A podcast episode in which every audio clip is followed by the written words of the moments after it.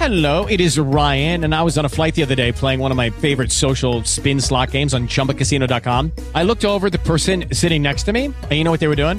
They were also playing Chumba Casino. Coincidence? I think not. Everybody's loving having fun with it. Chumba Casino is home to hundreds of casino style games that you can play for free anytime, anywhere, even at 30,000 feet. So sign up now at chumbacasino.com to claim your free welcome bonus. That's chumbacasino.com and live the Chumba life. No purchase necessary. VGW Group. Void were prohibited by law. See terms and conditions. 18 plus. Uno de los pasos más importantes de un profesional cuando se gradúa de la carrera de medicina es el juramento hipocrático. Sin este no puede ejercer o no debería ejercer. ¿Qué es el juramento hipocrático? Capo? Básicamente, el juramento hipocrático es una promesa que hace el médico de hacer todo lo posible para...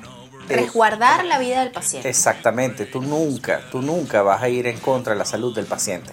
Ahora, hay unos casos en la historia que nos ponen a pensar muchísimo qué pasaba con la ética de estos médicos. Porque se hicieron en nombre de la raza, de los ideales, de la política, del poder, pero no se respetaron eh, los derechos fundamentales de muchas personas. Sí, ¿qué tal si hablamos de los experimentos médicos del nazismo?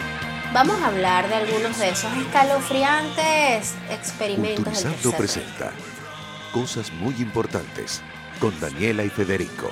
Bienvenidos a cosas muy importantes. Muy importante. No debería arrancar con tanto entusiasmo porque realmente este episodio, episodio está... Empezamos, ya empezamos. está Ya. Episodio 92. 92. Fíjense, nosotros íbamos a hablar en principio de Joseph Mengele. Vamos a hablar de Mengele, obviamente, porque este episodio se presta para eso. Yo pasé años sumamente confundido por el nombre Mengele.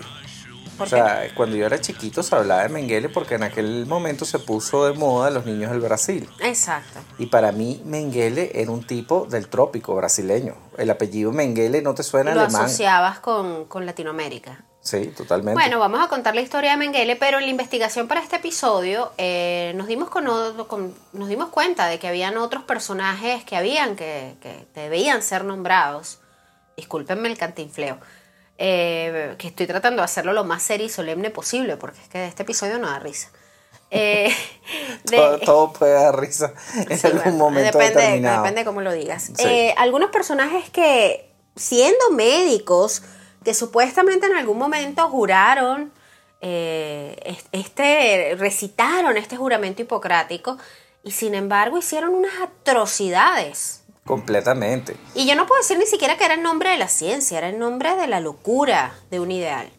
Sí, tú sabes que, que por más que estudio estos casos, de hecho, desde que, que me pasaste este guion, que debo, debo felicitarte porque encontraste una información increíble, Gracias.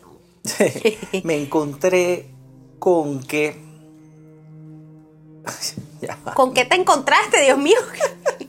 con un bache cerebral, con un bache cerebral me Pero mira, mientras te, te encuentras, yo le voy a decir a la gente que nos está escuchando que Federico debería ir a WeConnect a buscarse en este momento. Porque en WeConnect, cuando tienes estas lagunas, te encuentras rapidito. WeConnect es un coworking que está cambiando la forma de trabajar. Si estuviéramos grabando este episodio de WeConnect, no te pasa ese bache. No, ¿cómo me Porque es que estás muy distraído, concéntrate, capo.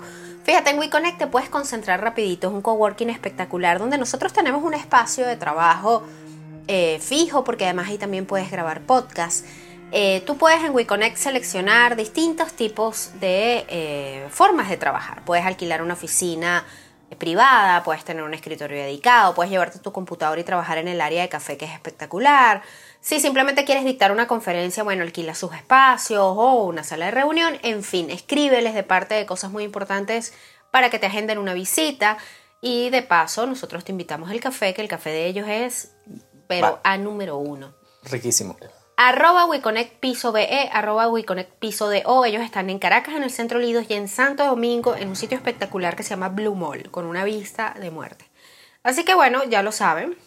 Vamos a ver si Capo se encontró. Sí, ya me encontré. ¿Te encontraste, Capo? Cuéntame. Sí, yo no puedo evitar, como últimamente he estado trabajando mucho de abogado, Ok. eh, he, ¿Es su alter llegado, he sí, he llegado a, a- a pensar que muchas de estas cosas que se hicieron, de estos experimentos para comprobar eh, la superioridad racial, Ay, sí. buscaban crear un caso para defender las atrocidades que estaban haciendo en el futuro. Quizás, pero yo creo que se les volteó la tortilla porque todo mal. Todo Ahora mal. vamos a empezar por explicar este tema de la superioridad racial. Esto tiene un nombre, se llama la eugenesia. Vamos con un poco de ñoñología. Necesitamos una cortina así, bien eh, clásica, académica para la ñoñología, Capo. Te dejo esa tarea. Y aquí te la tengo. Ok. Eugenesia. La eugenesia es la eliminación de individuos que la ciencia convencional considera ser portadores de genes defectuosos o que no cumplen con los estándares genéticos y biológicos fijados. La palabra eugenesia viene del griego y se compone por eu, que indica bien, eh, correcto. O y- hola en portugués. Hola. Eh, y genia, que se refiere al origen. Comparte la misma raíz de la palabra eutanasia, de la que vamos a hablar más Sí, adelante. por, por el otro lado, eutanasia es la acción o omisión de una acción que provoca la muerte de una persona con una enfermedad incurable para evitar sufrimientos físicos y, y psicológicos. Eh, También procede del griego de eu, es lo que hace la gente con los animalitos en el veterinario. o bueno, también hay algunos países donde está el suicidio asistido, se le Suiza. conoce también. Eh, creo que Canadá también lo, lo aprobó recientemente. Bueno, en fin. Sí, Por- bueno, yo, yo escuché, hablando un poco, fíjate, esto tiene que ver Canadá, con esto. Canadá es muy loco lo que están haciendo. ¿eh? Hay están una, aprobando unas leyes hay muy una po- raras. sí, hay una señora de uno de los partidos que estaba diciendo que bueno, los viejos hay que matarlos a todos. En resumen. Sí, sí, sí, sí, sí, se le fue no, la mano. ellos, ellos están con una ahorita, una de suicidio asistido a las personas que simplemente no quieran vivir. O sea, ya ni siquiera es un tema de una condición médica eh, incurable, sino puede ser una depresión y simplemente ellos te, te, te aprueban ese suicidio asistido. Discúlpenme si estoy cometiendo alguna imprecisión, eso lo leí hace poco que se estaba aprobando esa ley, me parece un poco extrema, ¿no? Habría que leer Oye, mejor a ver de qué se Es trata. complicado, ¿no? Porque tendría, tendrías que comprobar que tu caso es, eh, primero, constante, es decir, está, llevas 10, 15, 20 años deprimido, lo has intentado absolutamente todo, nada ha funcionado, porque todos tenemos días miserables. Pero la depresión no es un día miserable. La depresión es una enfermedad. Claro. Pero es una enfermedad que se trata. Ahora, no sé bajo qué es que se rigen ellos como para considerar que estamos hablando de una depresión incurable como para permitirle un suicidio asistido a una persona. Que Pero está bueno. sana físicamente. Exacto. Ahora bien, es, de este episodio no va de eso, pero ¿por qué les estamos hablando de eutanasia y eugenesia? Porque bueno, digamos que estos fueron como los dos bracitos dentro de la experimentación médica del nazismo, del Tercer Reich. Exacto, uno para controlar que la raza se mantuviese pura Y otro para eliminar a lo que ellos consideraban impuro. Sí, a, todo- a todos los indeseables. Ahora vamos a contarles un poco sobre los experimentos médicos que aplicaron estos señores. Durante la Segunda Guerra Mundial, algunos médicos alemanes realizaron experimentos que eran muy dolorosos, a menudo mortales, en miles de prisioneros en los campos de concentración y, señores, sin el consentimiento de estos presos. Al tomar en cuenta las condiciones inhumanas, la falta de consentimiento y las cuestionables normas de investigación, la abrumadora mayoría de los científicos modernos rechaza el uso de los resultados. Sin embargo, estuve leyendo que uno de los libros más utilizados de anatomía por los médicos, Actuales. no sé si actuales, porque yo creo que eso ya fue sustituido por, por los... Sí, los- bueno, la ciencia ha avanzado tanto, y sí. una cantidad de cosas deben haber modelos digitales. Pero uno de los libros más utilizados anatomía por los médicos, por lo menos hasta hace unos pocos años, eh, fue creado por un científico del Tercer Reich. De hecho, por ahí vimos una foto y deberíamos postearla porque, Dios mío, Es un supervillano. es un supervillano. Estos señores todos tenían caras de supervillano. Bueno, eran unos Sí, es- verdaderos es, villanos. Es Doofenshmirtz. Sí, tal cual. Muchos médicos y científicos alemanes apoyaban eh, las ideas de la higiene racial antes de que los nazis subieran al poder. Y esto es bastante alarmante. A partir de 1933 adoptaron el énfasis del nuevo régimen sobre biología y herencia. Y eh, las nuevas oportunidades profesionales y el financiamiento adicional, aquí el detalle, para investigar eh, toda esta tendencia ¿no? de, de mejorar la raza. Los experimentos se centraron en tres temas. La sobrevivencia del personal militar, Ajá. recordemos. Siempre con el- esa excusa va a ser Recordemos el Capitán. América, la primera del Capitán América. ¿Tú te recuerdas el enemigo? Exacto. Que era el tipo de la calavera roja. Sí, sí, sí. Bueno, tenemos las pruebas de fármacos eh, y tratamientos y el avance de las metas raciales e ideológicas de los nazis. Ojo, hay que acotar algo importante y es que eh, el tema de la pureza racial no es una cosa que comenzó con el nazismo. Empezó en Eh, Inglaterra. esto comienza, sí, pero además eh, los alemanes ya habían estado coqueteando con este tema del, de la raza aria y todo. Acuérdate de la hermana de Nietzsche que se vino para y, y fundó Para- un pueblo en Paraguay. En Paraguay fue Paraguay o Uruguay. En Paraguay, creo que fue. eh, sí, era, era una. Uruguay, una- ahora no me acuerdo. Era una colonia. Nosotros hablamos de eso en un episodio. Sí, señor, una colonia de alemanes catiritos Ujú. Que pretendían eh, establecer Claro, una, una raza pura controlada, y bueno, al final esa historia creo que la contamos en un episodio ya y todo mal ahí. De hecho, los tres Y países. eso fue a finales del siglo XIX, eso no fue... Los tres países que más abrazaron las ideas de la eugenesia son Inglaterra, Alemania y Estados Unidos. Así es. Ahora bien, eh, después de la guerra, solo unos pocos de los expertos biomédicos que ayudaron a implementar y legitimar las políticas de higiene racial nazi fueron acusados o recibieron reprimiendas profesionales. Muchos lograron escapar. Eh, algunos incluso continuaron ejerciendo sus profesiones como si nada hubiese pasado.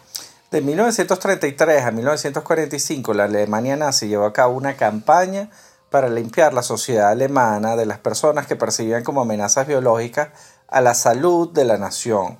Esto básicamente es Eso eh, fue un exterminio. gente que tenía un problema físico, eh, enfermos, No solamente eso, sino que además de los judíos, que sabemos que fue como gitanos, el foco principal, los gitanos, homosexuales, Sí, señor. discapacitados. todo el que fuese incómodo para el régimen esta, entraba dentro de este grupo de, de limpieza racial.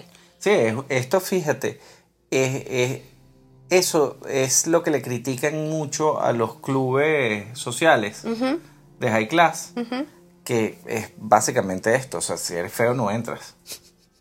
O sea, que ese le- de- letrero de se reserva el derecho de admisión. Bueno, lo- los alemanes pusieron un, letrero gigante Sí, en el país, sí. se reserva el derecho a seguir vivo aquí.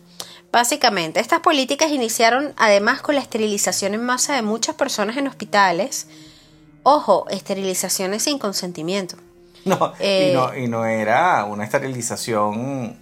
De, yo creo que los- Respetuosa. los- yo creo que los perritos que tú llevas aquí a la calle. Tienen los- mejor te los trato. llevas a las, a las fundaciones en donde les hacen esterilizaciones gratuitas, los tratan mejor. Sí, y bueno, con este, con estas políticas prácticamente casi exterminan a todos los judíos de Europa. Ahora, vamos a contarles de algunos de los experimentos que realizaron ya puntualmente, qué hacían. Mira, los experimentos médicos eh, iban en contrarios a cualquier sentido ético. Sí, vale. Eh, no había ningún tipo de autorización por parte de los pacientes. No, no tenían voz ni voto en eso. Y, y básicamente se dividían en tres categorías. La primera, que eran experimentos relacionados con la supervivencia del personal militar. Claro, con la excusa de ver qué tanto podían resistir sus soldados, ellos hicieron cualquier cantidad de experimentos para probar cosas. Eh, ojo, esto lo hizo Pero el no con los escuadrón. soldados.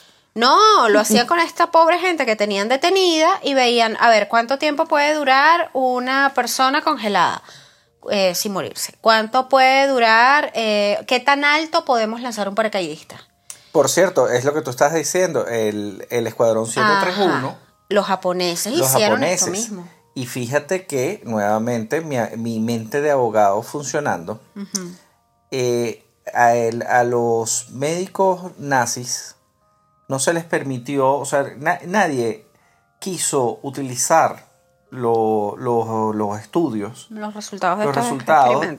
Pero en cambio, en el caso de- del Escuadrón 731, como no estuvieron en- envueltos en los juicios de Nuremberg, ellos agarraron y liberaron a todos los científicos japoneses.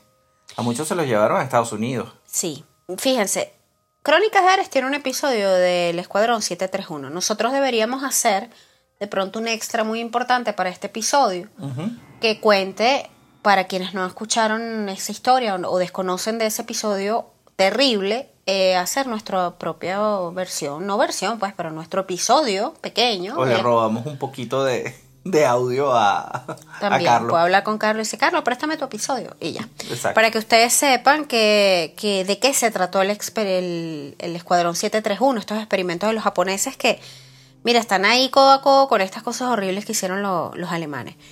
Ahora, eh, por ejemplo, eh, en Dachau, los médicos de la Fuerza Aérea Alemana eh, realizaron experimentos de altitud elevada a los prisioneros.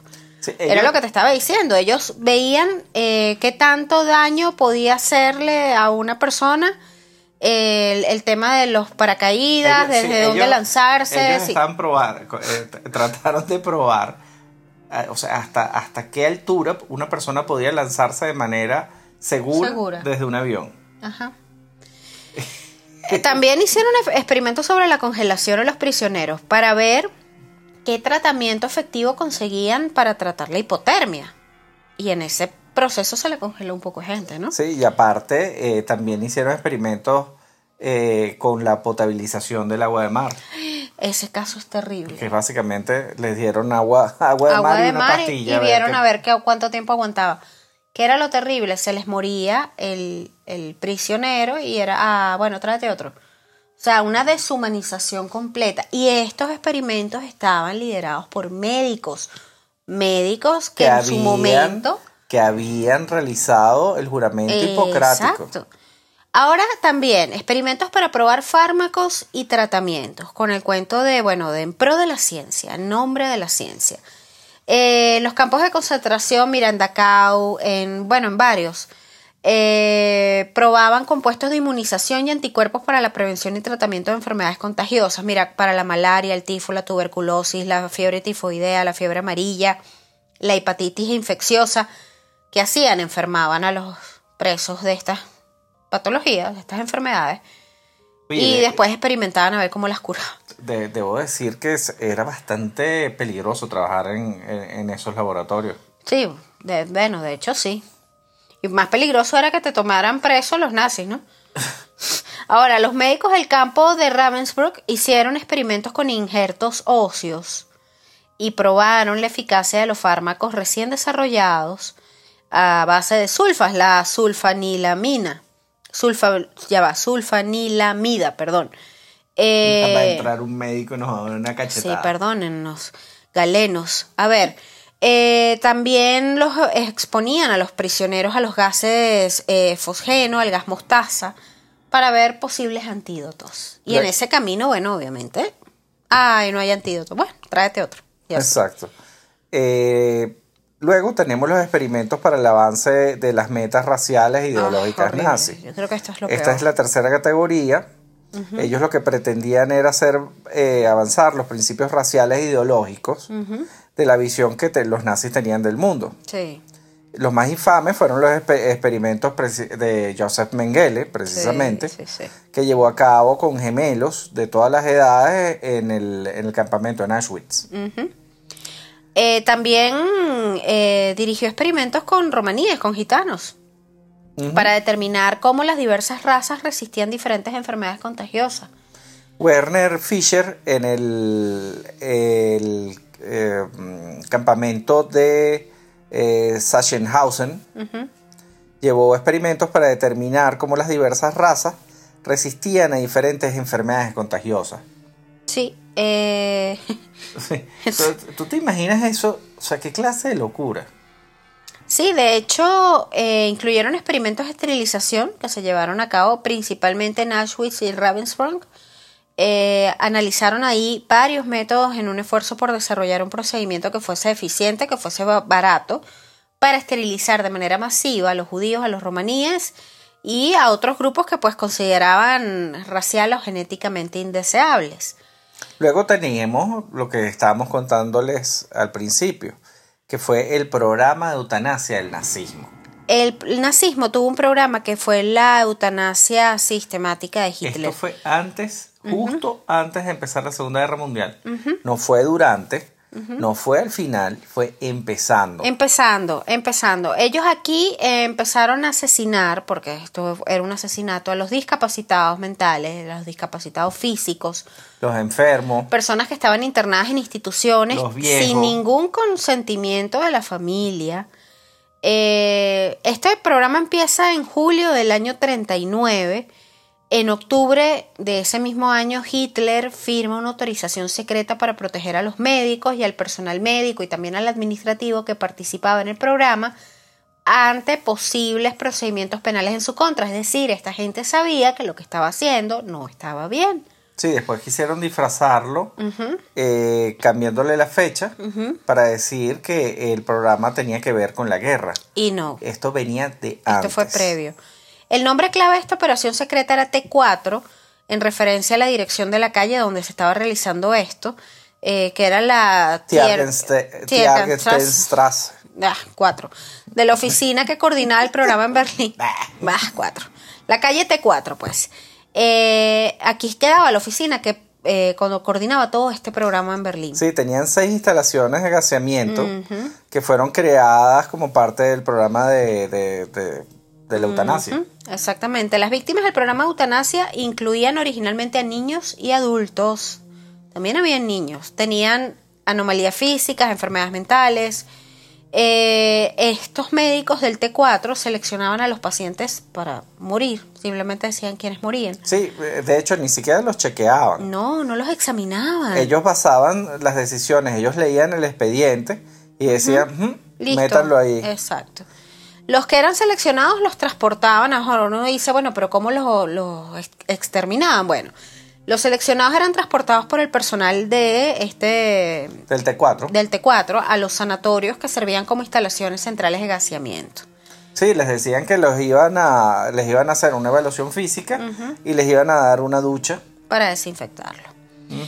Eran asesinados en cámara de gas utilizando monóxido de carbono puro. Sus cuerpos inmediatamente eran incinerados en crematorios adyacentes a los edificios de gaseamiento, es decir, que aquí ni siquiera se recuperaron los cuerpos. Ahora, fíjate, esto fue tan, tan terrible que Hitler mandó a parar el, el programa en 1941. Sí. Cuando el clero alemán y prácticamente toda la opinión pública le dijo, Ey, viejo, ¿qué estás O sea, haciendo?" ¿qué estás haciendo? Estos son alemanes. Sí, la muerte imprevista de miles de personas hospitalizadas cuyos certificados de muerte numeraban causas y lugares de muerte extrañamente similares dio lugar a sospechas. Eventualmente, el programa se convirtió en un secreto a voces hasta que en el 41, y como bien dice Capo, Hitler decide detenerlo porque, pues bueno, se estaba regando la, la bola de que de esto que estaba pasando y se sabía que no estaba bien. Sí, mire, durante esta, la fase inicial, que arrancó, como dijimos, en 1900, hacia finales de 1939 y duró hasta 1941, eh, alrededor de 70 mil personas murieron en este programa. Sin embargo, lo- el procedimiento que realizó el Tribunal Militar Internacional de Nuremberg eh, calculó el número total de víctimas en 275 mil personas. Qué barbaridad. Pero fíjate algo, esto no detuvo esta operación de matanzas de eutanasia. En agosto del 42 se reactivan otra vez, pero de manera secreta. Las víctimas ya no eran asesinadas en instalaciones de gaseamiento centrales, sino por inyección letal, eh, sobredosis de drogas y utilizaban varias clínicas dispersas por toda Alemania y Austria. Eh, muchas de estas instituciones privaban eh, a las víctimas adultas e infantiles de comida. El programa de eutanasia continuó hasta los últimos días de la Segunda Guerra Mundial, eh, creciendo y llegando a, a incluir una amplia gama de víctimas, eh, los que ellos llamaban asociales. Ahora, pero Pacientes geriátricos, víctimas de bombardeo, extranjeros que hacían trabajo forzado, o sea, todo el que estaba mal parado ahí lo mandaban a pero morir. a eran médicos. Claro, eso es lo más terrible de este episodio que estamos contando, es que todas estas atrocidades fueron cometidas o lideradas por médicos. No eran soldados, médicos. No, eran médicos, personas que estudiaron la medicina, personas que juraron, personas que... ¿Por qué tú te metes a estudiar medicina? Para ayudar, ¿Verdad? para curar a Para los proteger. enfermos. En fin. Durante la fase inicial de operaciones, del 39 hasta el 41, como bien lo decía, se hablaba de 70.000, pero bueno, las cifras suman muchísimo más, 275.000 es el número total que, por lo menos en, en el tribunal de Nuremberg, eh, Sí, reconoció, ¿no? Ellos fueron los que crearon eh, este sistema de las cámaras de gases que se usaron posteriormente en los campos de concentración. Y los crematorios para el asesinato sistemático también, porque eh, de la cámara de gas los metían en los crematorios. Eh, los expertos que participaron en el programa de eutanasia fueron instrumentales en el establecimiento y la operación de los campos de exterminio para lo que se conoció como la solución final. Ahora bien, eh, hay un testimonio de una persona que se salvó, pero se salvó de milagrito. Sí, Robert Wakeman. Fíjate, Robert y su familia eran testigos de Jehová. De Jehová. Ya me corregiste una vez esta semana. Sí.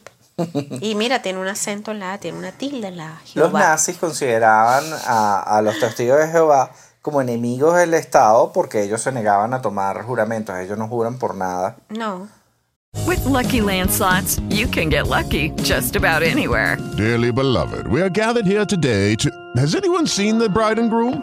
Sorry, sorry, we're here. We were getting lucky in the limo and we lost track of time. No, Lucky Land Casino, with cash prizes that add up quicker than a guest registry. In that case, I pronounce you lucky. Play for free at LuckyLandSlots.com. Daily bonuses are waiting. No purchase necessary. Void where prohibited by law. 18 plus. Terms and conditions apply. See website for details. Hello, it is Ryan, and I was on a flight the other day playing one of my favorite social spin slot games on chumbacasino.com. I looked over the person sitting next to me, and you know what they were doing? They were also playing Chumba Casino. Coincidence? I think not. Everybody's loving having fun with it. Chumba Casino is home to hundreds of casino style games that you can play for free anytime, anywhere, even at 30,000 feet. So sign up now at chumbacasino.com to claim your free welcome bonus. That's chumbacasino.com and live the Chumba life. No purchase necessary. Group. Void prohibited by law. See terms and conditions. 18 plus. Y mucho Eh, menos le iban a jurar lealtad a Hitler. Ni, Sí.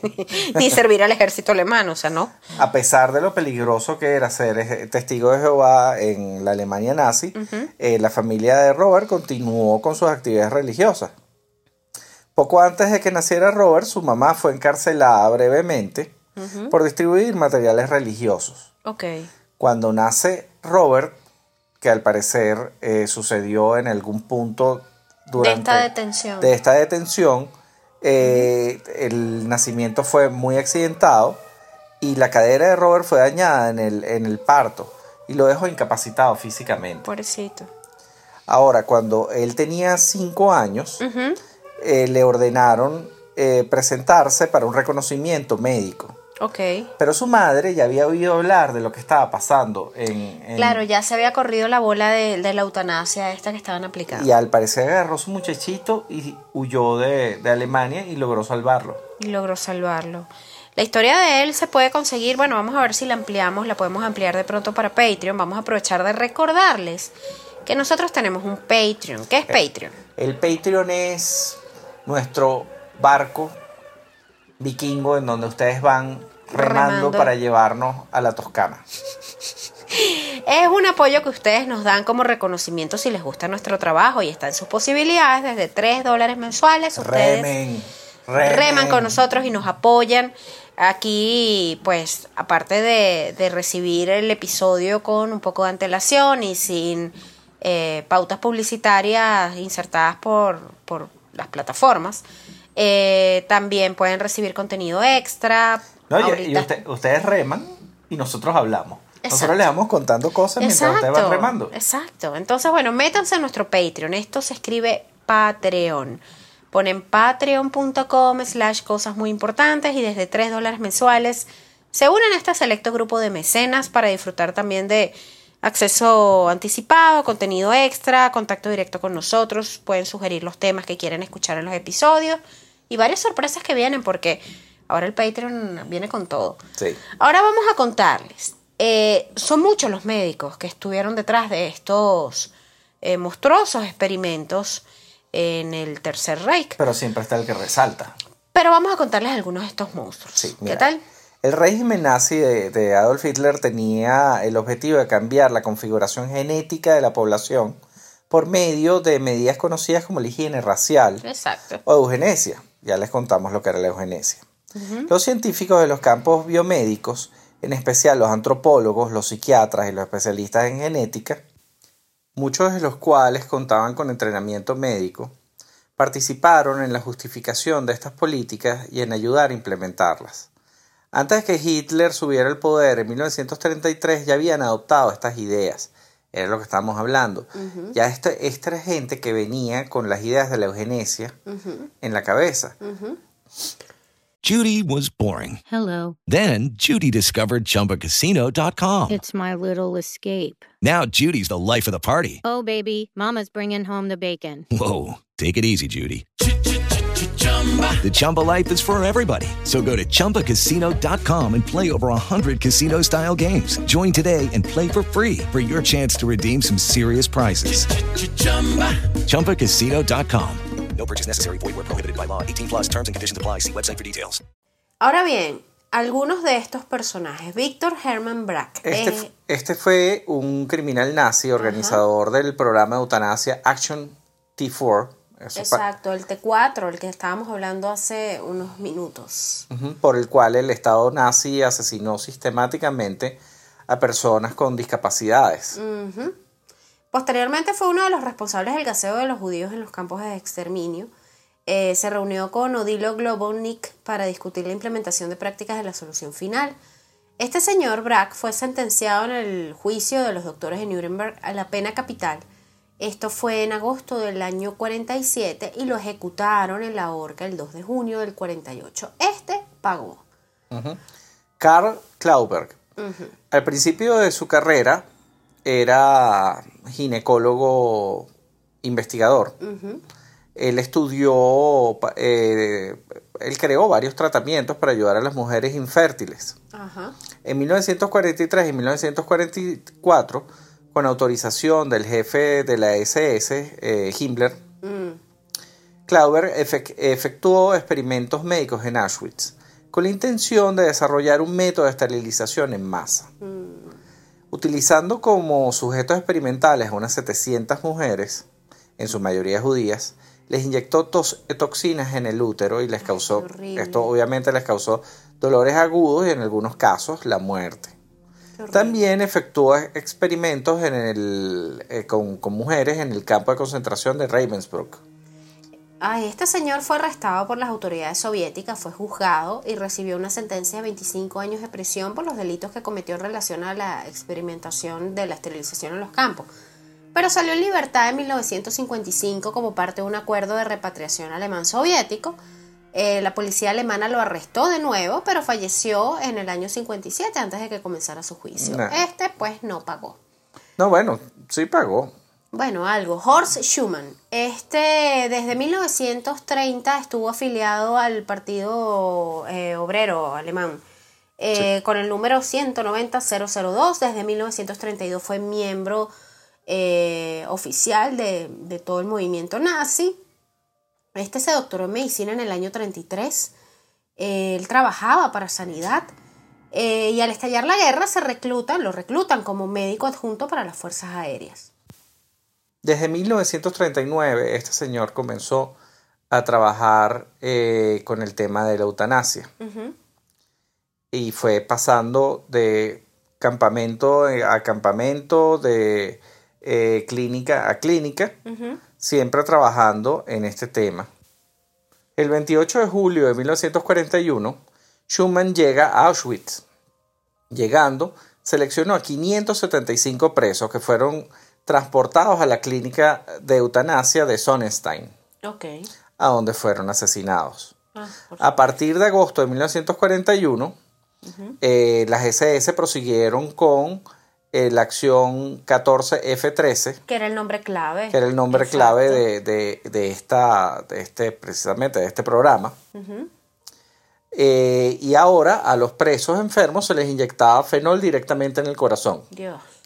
Un año más tarde, Schumann volvió a Auschwitz para poner a prueba un método económico y rápido con rayos X para la esterilización en masa de hombres y mujeres. Casi ninguna de las numerosas víctimas sobrevivió. La mayoría murieron, eh, obviamente, por las quemaduras sufridas Dios. o por las intervenciones complementarias, es decir, extirpación de ovarios y testículos, Qué, qué o por, el o por el agotamiento físico o el shock psíquico. Qué horrible. En 1944, Schumann abandona Auschwitz y se dirige a, Gla- a Gladbeck, en donde se da de alta eh, en el registro y se desaparece. O sea, él, este se dio cuenta que la cosa Este se vio estaba que todo poniendo estaba en picada y decidió irse porque sabía que lo que había hecho era horrible. y fue nombrado médico de- deportivo. Qué horror. Fíjate, y así pasó desapercibido, Ajá. consiguió un crédito y en 1949 montó su propia consulta. Qué barbaridad. Y en 1951 las autoridades eh, se dieron cuenta de que se trataba de un criminal. Claro. Pero Schumann es- se escapó, o sea, logró escaparse. Eh, según lo que se sabe, Ok. Schumann a partir del, del 55 se va a Sudán, después eh, se, dirige a- se dirigió a Ghana y no fue extraditado a Alemania hasta 1966. Qué barbaridad. Pero a este señor se le interrumpe todo el proceso que le, que le abrieron eh, eh, legal porque tenía hipertensión. Sí, señor. Entonces fue como que, ah, está enfermito, bueno, vamos a darle chance. Eso fue en 1970. Este logró escaparse y muere en 1983 viejito. Qué barbaridad. 11 años después de haber sido puesto en libertad, gracias a los certificados médicos pudo liberarse de una condena y hasta de la prisión. Ahora, el más despreciable de todos, Joseph Mengele. ¿Qué pasa el perro? Miren, Mengele, todos creo que hemos escuchado hablar de él, tenía el seudónimo del Ángel de la Muerte. Es uno Era un de los tipo médicos. muy guapo, Sí, eh, muy encantador, muy educado. sí, muy preparado. Él provenía de una familia rica. El papá tenía una fábrica de tractores y de maquinaria agrícola. Eh, fue un tipo eh, muy brillante eh, durante toda su carrera. Eh, Este fue el que se especializó en el trabajo que hacía con gemelos. Tenía una obsesión del trabajo de toda la eugenesia y el estudio de los gemelos. él siempre estuvo obsesionado con la eugenesia. Sí, sí. Esto desde antes de la guerra. En 1937 Mengele se unió al partido nazi. Mm. Al año siguiente, Recibe fue? el título de médico. exactamente, eh, se une a la SS. En junio de 1940 fue reclutado por el ejército y se ofreció como voluntario para eh, prestar servicio médico en las Waffen-SS, en las Fuerzas Armadas de la SS. Si bien la documentación es escasa y a menudo contradictoria con respecto a las actividades de Mengele de- durante, esta, durante esta época, sí se sabe que a él lo hirieron y en algún momento él, él sale de, de- lo, lo sacan del frente. Ok. ¿Ok? Y aquí es que empieza lo bueno con él. Sí, señor. Ahí es cuando él, en algún momento él termina precisamente en Auschwitz. Esto fue el 30 de mayo de 1943. Durante su cargo en el campo de concentración de Auschwitz, Joseph Mengele eh, no fue el único médico que había, ni siquiera, Era el que estaba a cargo. ni siquiera el que estaba a cargo. La distinción del que estaba a cargo pertenecía al capitán de las SS, el doctor Edward Wirth, cuyo cargo eh, de médico de guarnición lo responsabilizaba, lo responsabilizaba de todos los médicos de Auschwitz. Exacto. Ese era y de que estaba, todo lo, lo que se estuviera haciendo ahí en temas médicos. ese era el superior de, de, De de Mengele. Fíjate, nadie habla de él. No, este debe haber pasado desapercibido porque Mengele fue tan polémico todo, sobre todo lo que ocurre después de la guerra con Mengele, que digamos que es el que uno más conoce. Cuando tú hablas de médicos nazis, eh, inmediatamente piensas en Joseph Mengele. Sí. En la primavera de 1943 arranca como oficial médico responsable del campo de gitanos. Ah, el de Birkenau. Sí, señor. Varias semanas después de, de que liquidaron el campo de, de gitanos, asumió un nuevo cargo como jefe médico en el campo de Auschwitz. Exacto. Eh, bueno, aquí estaba bajo la jurisdicción de este señor de Wills. O sea, no es que estaba él de cabeza del campo. Alrededor de 30 médicos trabajaban en Auschwitz. Imagínate, eran varios. Sí, señor. Como requisito de sus rondas, el personal médico realizaba selecciones de prisioneros en la rampa y determinaba entre la masa de personas que llegaba a Auschwitz quien sería retenido para que trabajara. ¿Y quién iba a morir inmediatamente? Exactamente, la y él cámara era uno de los que seleccionaba. Él era conocido como el ángel de la muerte, o a veces también se le conocía como el ángel blanco, por su conducta cruel y fría en la rampa. Claro, él se paraba en la rampa y empezaba con esa tarea de selección. Tempranito, era el, el primerito que llegaba a la Horrible. rampa y es- escogía a sus víctimas. Claro, y si cuando- veía llegar un gemelo, imagínate tú. Ahí es cuando él empieza a obsesionarse con el tema de los gemelos. Mm. Él llegaba de primerito a la rampa precisamente para pillar, gemelos. a buscar gemelos, sí señor. ¿Él por qué se interesa en el uso de gemelos para la investigación médica? Eh, precisamente gracias a Berstwer, eh, que era un famoso por experimentar con mellizos y gemelos a fin de rastrear el origen genético de diversas enfermedades. Era como que el origen de esta obsesión, ¿no? El héroe Mengele era este el doctor Verschoger. Exacto. Durante la década de los 30, la investigación de gemelos se consideraba una herramienta ideal para estimar los factores de variantes de, de todo el tema de la herencia humana y el entorno. Ay, ese es como, como el sujeto de control. Exacto. Claro, utilizaban al gemelo como sujeto de control y es, es maravilloso porque es la persona más parecida. Claro, entonces pues en Auschwitz con toda la libertad para mutilar, matar sujetos, seleccionar a su criterio, pues podrán imaginarse, ¿no? Eh, y lo más terrible de todo esto es que la mayoría eran niños. Él tenía también muchos otros intereses de investigación, eh, una fascinación por la heterocro- heterocromía. Ustedes saben cuando una persona tiene un iris de un color y otro de otro, ¿no? Eh, ¿Qué más así? Mira, durante su, Muchos esta- experimentos distintos. sí, durante su estadía en Auschwitz, eh, el, eh, Mengele comenzó a coleccionar ojos. Ay, Dios mío. Los tenía así como un souvenir. Sí, señor. Inclusive trató de realizar experimentos para cambiar el color de los ojos, porque recordemos que los alemanes o los nazis están totalmente obsesionados con el tema de los ojos azules. Ay, qué horror. Así- Ahora bien, Hay, hay muchas señoras así. ¿qué color tiene los ojos la bebé? Me ha pasado. Mengele avalaba firmemente la doctrina de la teoría racial nacional socialista.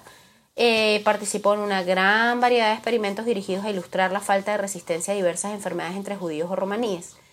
También intentó demostrar la degeneración de la sangre judía o gitana, esto entre comillas, ¿no? A través de la documentación de rarezas físicas, la recolección de muestras de tejidos, de partes del cuerpo, o sea, un nivel de... de deshumanizar completamente a los judíos y a los gitanos. Al igual que la mayoría de los científicos que trabajaban en el entorno de los campos de concentración, Mengele obtenía la ayuda de médicos capacitados de, de entre la población de, De, los prisioneros, prisioneros, ¿no? Para que realizaran las tareas más macabras o rutinarias, Ay, qué horrible. o inclusive las autopsias de las víctimas muertas. Wow. Debemos mucho de nuestros conocimientos acerca de lo que pasó con, con Mengele al doctor Miklos eh, Nieshili, que fue un prisionero médico que fue forzado a asistir a Mengele y que posteriormente publicó un libro con sus experiencias. Wow. Eh, inicialmente el libro estaba en su idioma nativo, el, el húngaro. Estos- este eh, libro fue publicado en 1946, pero en 1960 se publicó en inglés. Se llama Auschwitz, eh, el... A Doctor's Eyes with, eh, Eyewitness Account. Exactamente. Eh, ahora bien, Mengele esperaba utilizar la investigación, entre comillas, que había cosechado en el campo de Auschwitz para obtener su habitación, una segunda tesis, eh, mejor dicho, su habilitación, perdón, que era una segunda tesis postdoctoral necesaria para la admisión eh, a un cuerpo docente universitario como profesor O sea, en tierras de habla alemana. Él todavía él pensaba en su carrera. Sí, sí, él, ¿Qué- y él tipo- pensaba, pues, eh, progresar más. Eh, Bueno, es lo que yo te estaba diciendo. Ellos estaban completamente convencidos de que lo que estaban haciendo era lo correcto. Correcto. ¿Qué pasó en enero de 1945 cuando el ejército soviético avanza por el oeste de Polonia? Mongolia, eh, Mongolia, Mengele fue muy inteligente y se entregó inmediatamente a los norteamericanos, eh, que no se dieron cuenta de que era un personaje buscado. Ajá. Eh, Mengele aprovechó sus contactos dentro del high class, por, por llamarlo de cierta manera, Claro. para que lo sacaran inmediatamente de Alemania y lo mandaron para Argentina. Exactamente. Puesto que sus crímenes habían sido bien documentados ante el Tribunal Militar Internacional y otros tribunales de posguerra, las autoridades de Alemania Occidental emitieron una orden de arresto para Mengele en 1959 con una orden de extradición.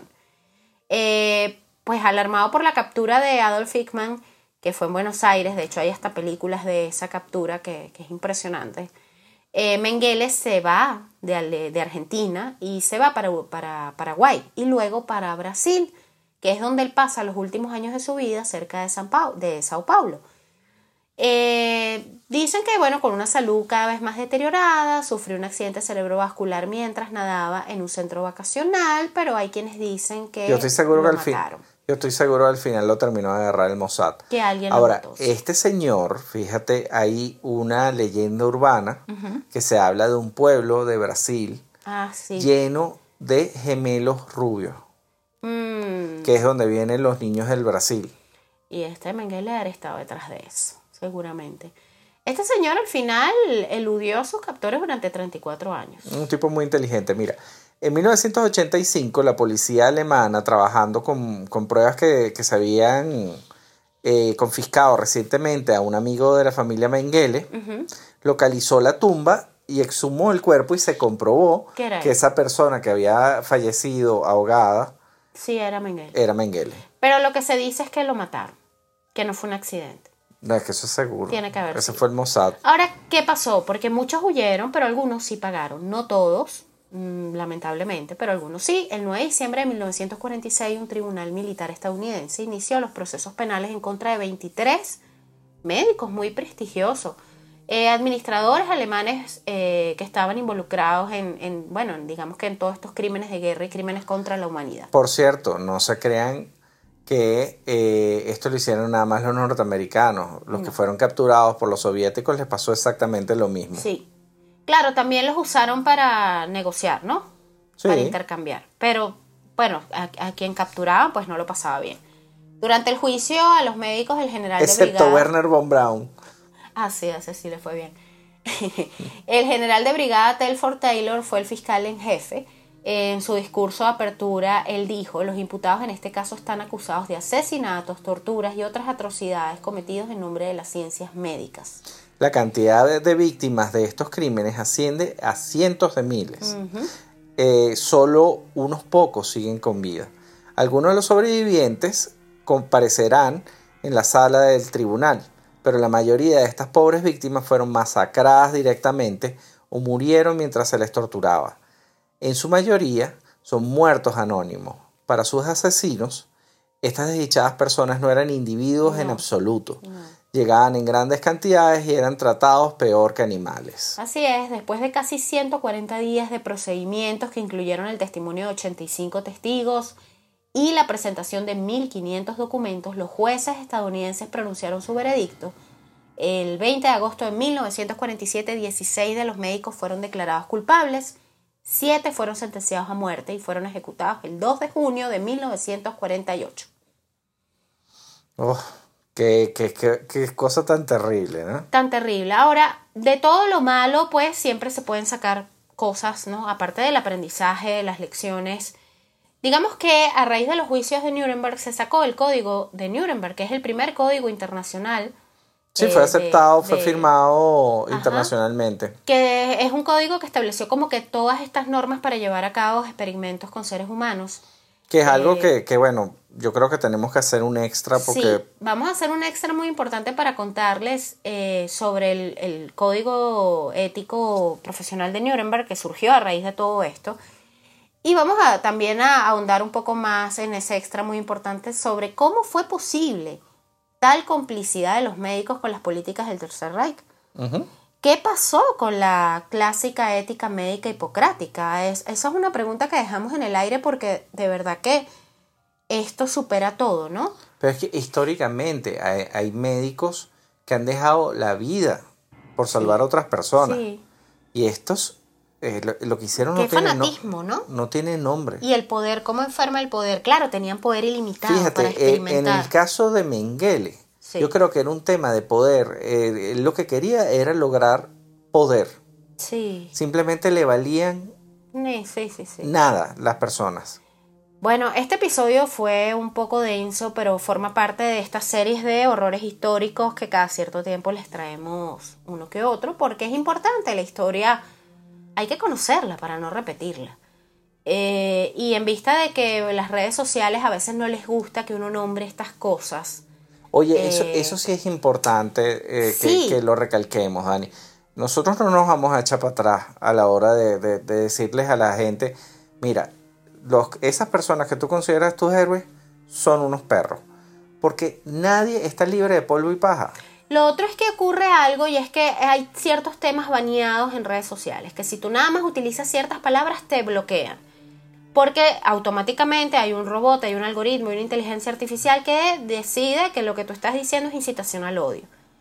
Y eso, ¿qué, Pero- puede, ¿qué consecuencia puede traer? Que no se hable más de eso. Pero es que las redes sociales no actualmente. Dani, están como esa persona que uno está teniendo una conversación intensa o, o importante en una fiesta y se te acerca y es el, el- el propio tonto y te dice, ay, dejen de hablar de cosas tan, tan, tan, tan, Tan seria. tan serias. O sea, ¿viste, pero por viste otro el partido lado, de fútbol? No, pero por otro lado te habla con odio de otras cosas. Porque si hay sitios que tiene odio son las redes sociales. Entonces, Claro. pero a la historia, a la historia olvidémosla, no nombremos a ciertos personajes.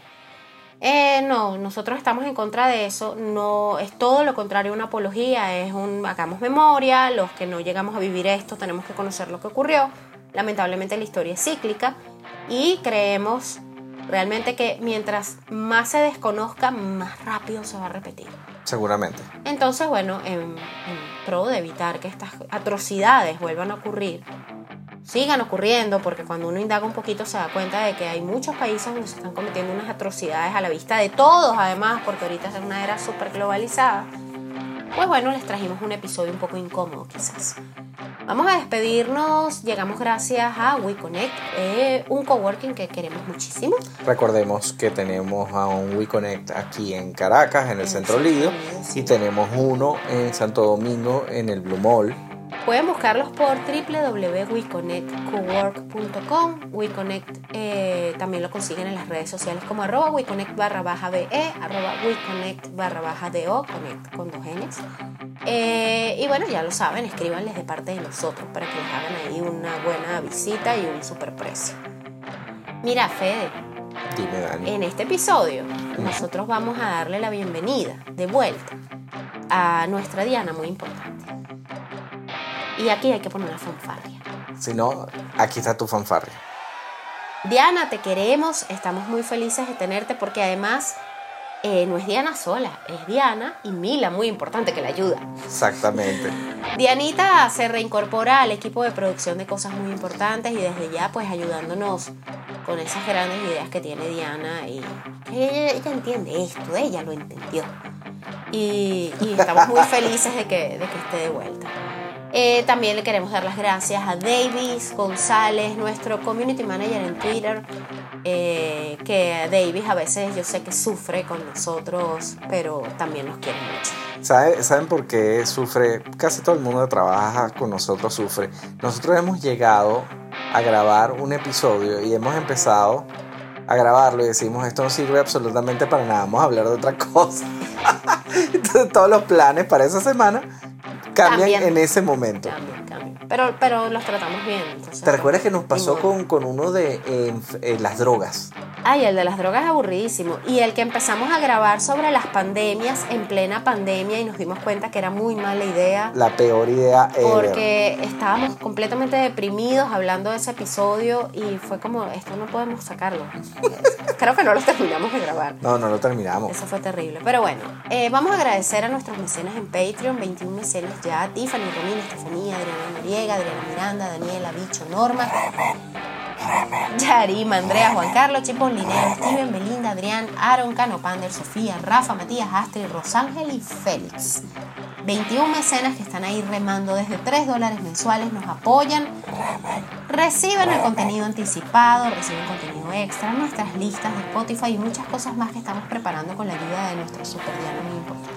Nuestras redes sociales son arroba cosas muy importantes en Instagram, arroba podcastmi en Twitter Y nuestra página web es www.cosasmuyimportantes.com. Ahí vamos a poder eh, eh, subirles en nuestra web los Oh. artículos que respaldan este episodio que están muy buenos con sus fuentes, sus respectivas fuentes.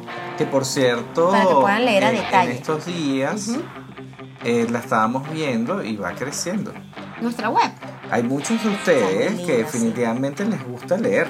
Aparte, en nuestra página web ustedes pueden escuchar todos los episodios de cosas muy importantes directo en la web, sin necesidad de pasar por una plataforma de podcast. Y si de repente están en una situación en la cual no pueden estar escuchando, Pueden leerlo. pueden leerlo. Si ustedes no, no nos pueden apoyar en Patreon, pues en este momento les pedimos que si les gusta el podcast nos den una buena valoración en la plataforma donde sea que la escuchen y compártanlo con personas que... ¿Tú sabes qué ayuda? Eh, lo de que se compartan, que digan, oye, Claro. estos locos. Si ustedes conocen a alguien a quien le pueda gustar cosas muy importantes o alguno de estos temas, bueno, compartan el episodio y nos escriben también, que siempre leemos los mensajes que nos llegan. Nos han llegado unos mensajes muy bonitos, gracias. Eh, vamos de una vez a preparar el episodio 93, vamos a tratar de hacerlo algo un poco más light, Por favor. porque este fue, fue denso, me duele el cuello, capo. Aparte tengo tos, pero bueno. Daniela, ahí donde la ven, tiene un ataque de asma. Tengo asma, sí. Perdónenme si me han escuchado como entrecortada, pero bueno, eso le va a hacer. Esa es la edad. Eh, este fue el episodio 92 de Cosas Muy Importantes. Soy Muy Daniela. importantes, Muy importantes, y Federico. Chau. Culturizando presentó Cosas muy importantes con Daniela y Federico.